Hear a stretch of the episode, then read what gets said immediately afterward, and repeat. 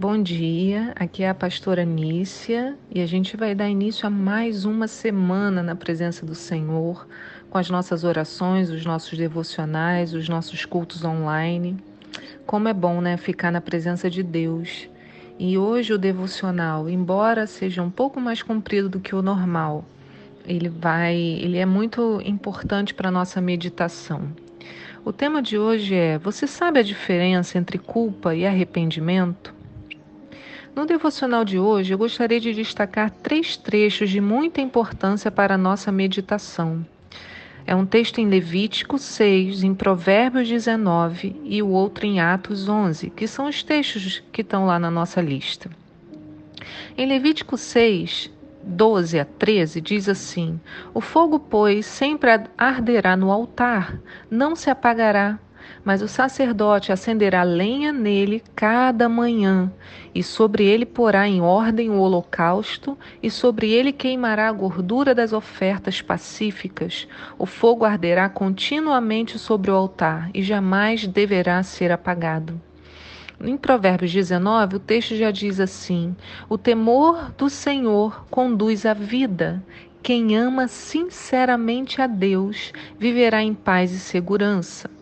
E o terceiro texto, em Atos 11, 18, diz: Diante do que fora exposto, ninguém apresentou qualquer outra objeção e passaram a glorificar a Deus, exclamando: Sendo assim, Deus concedeu até mesmo aos gentios o arrependimento para a vida. Ora, esses três textos possuem uma profunda relação entre si. Para encontrá-la, a gente deve observar mais atentamente. Quando vivemos a nossa vida de forma independente de Deus e de Sua vontade, achamos que temos o controle da situação. A gente diz assim: eu escolhi ali, eu quero vestir isso aqui, eu vou comer aquilo outro, eu quero falar com aquela pessoa e tal. E essa sensação de controle nos dá o sentido de liberdade. Pensamos, tenho total autonomia, sou livre. Queridos, esse pensamento, porém, é muito enganoso, porque na ânsia de fazermos o que nos dá na cabeça, erramos muito. A primeira coisa que acontece é que nos afastamos realmente daquilo que é espiritual. Nossa independência não gera liberdade, pelo contrário, ela nos escraviza. Como assim? Você pode pensar, eu não sou escravo de nada. Ah, eu tenho que te dizer, sinto muito, mas você é escravo de si mesmo, das suas vontades, daquilo que gostaria de mudar e não consegue, de pensamentos que ocupam sua mente e não te deixam, que roubam seu sono e sua paz. Essa escravidão pode ser física também, com vícios de todo tipo. E não são apenas drogas ou álcool, podem ser remédios, pornografia, jogos, alimentos, seu corpo, sua beleza, seus estudos, ou seja, tudo aquilo que te domina, coisas que você não consegue controlar. Você já parou para pensar onde a sua pseudo-liberdade te levou? Escolhendo viver isolado, você crê que encontrou a liberdade e segurança, quando, na verdade, fechou o caminho para a única alternativa para a verdadeira libertação: Jesus Cristo. Quando Pedro e os demais discípulos chegam à conclusão de que Deus concedeu até mesmo aos gentios o arrependimento para a vida, eles entenderam que a oferta de Jesus na cruz era muito mais abrangente do que pensavam. O arrependimento que leva à vida está aí, disponível para todos, para mim e para você, porque existe uma vida espiritual e sem ela nós estamos mortos e nem sabemos. Esse arrependimento é diferente de culpa, porque a culpa traz peso e amargura, mas o arrependimento traz vida. Eu preciso repetir isso para você. A culpa traz peso e amargura, mas o arrependimento traz vida. Embora isso deixe o nosso devocional bem grande, eu preciso ler esse texto de Salmos para você entender o que eu quero dizer. Em Salmos 32, 1 a 6 diz: Como é feliz aquele que tem suas transgressões perdoadas e seus pecados apagados. Como é feliz aquele a quem o Senhor não atribui culpa e em quem não há hipocrisia, porque o Senhor não atribui culpa. Enquanto eu mantinha os meus pecados escondidos, o salmista falando, o meu corpo definhava de tanto gemer pois dia e noite a tua mão pesava sobre mim.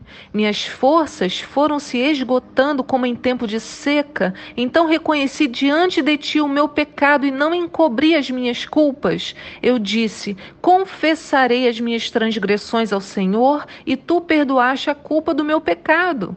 Portanto, que todos os que são fiéis orem a ti enquanto podes ser encontrado, como as muitas águas se levantarem, elas não os atingirão. Aleluia!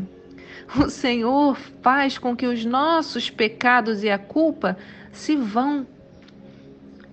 Quando encontramos arrependimento, o que vem ao nosso coração é o temor do Senhor, como o salmista disse. Enquanto ele mantinha escondidos os pecados, o corpo definhava de tanto gemer, sentiu peso sobre ele, as forças foram se esgotando, como em tempo de seca até que ele confessou as transgressões e tu perdoaste a culpa do meu pecado.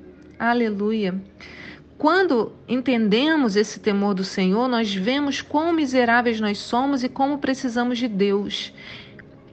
E como o segundo texto lá de Provérbio diz, o temor do Senhor traz vida e nos faz habitar em paz e segurança. Essa é a promessa. Até hoje essa promessa é verdade, aleluia! Mas para que isso se torne realidade em nossas vidas, precisamos do terceiro texto que lemos lá no início. Nós nos arrependemos, confessamos as nossas culpas, sentimos o temor ao Senhor, nos submetemos à Sua maravilhosa vontade. O que mais pode faltar Olha, o texto de Levítico explica que, por ocasião dos sacrifícios que eram feitos no tabernáculo, o fogo não podia nunca se apagar sobre o altar, ele deveria queimar continuamente. Preste atenção no que eu vou te dizer. Isso significa que para experimentarmos essa vida que Jesus nos oferece, devemos nos voltar para Ele de forma contínua. Não é um dia, não é um gesto, não é uma palavra, não é só levantar as mãos. O envolvimento tem que ser diário. Buscando ajuda, queimando as nossas culpas na presença dele com louvor e adoração diariamente. Você quer experimentar esse arrependimento que retira culpa e traz vida? Ele está disponível para você hoje. Peça a Deus, entre em contato com alguns dos líderes, mantenha essa chama acesa com palavras, orações e louvor. Irmãos, e a vida transbordará em você para sempre.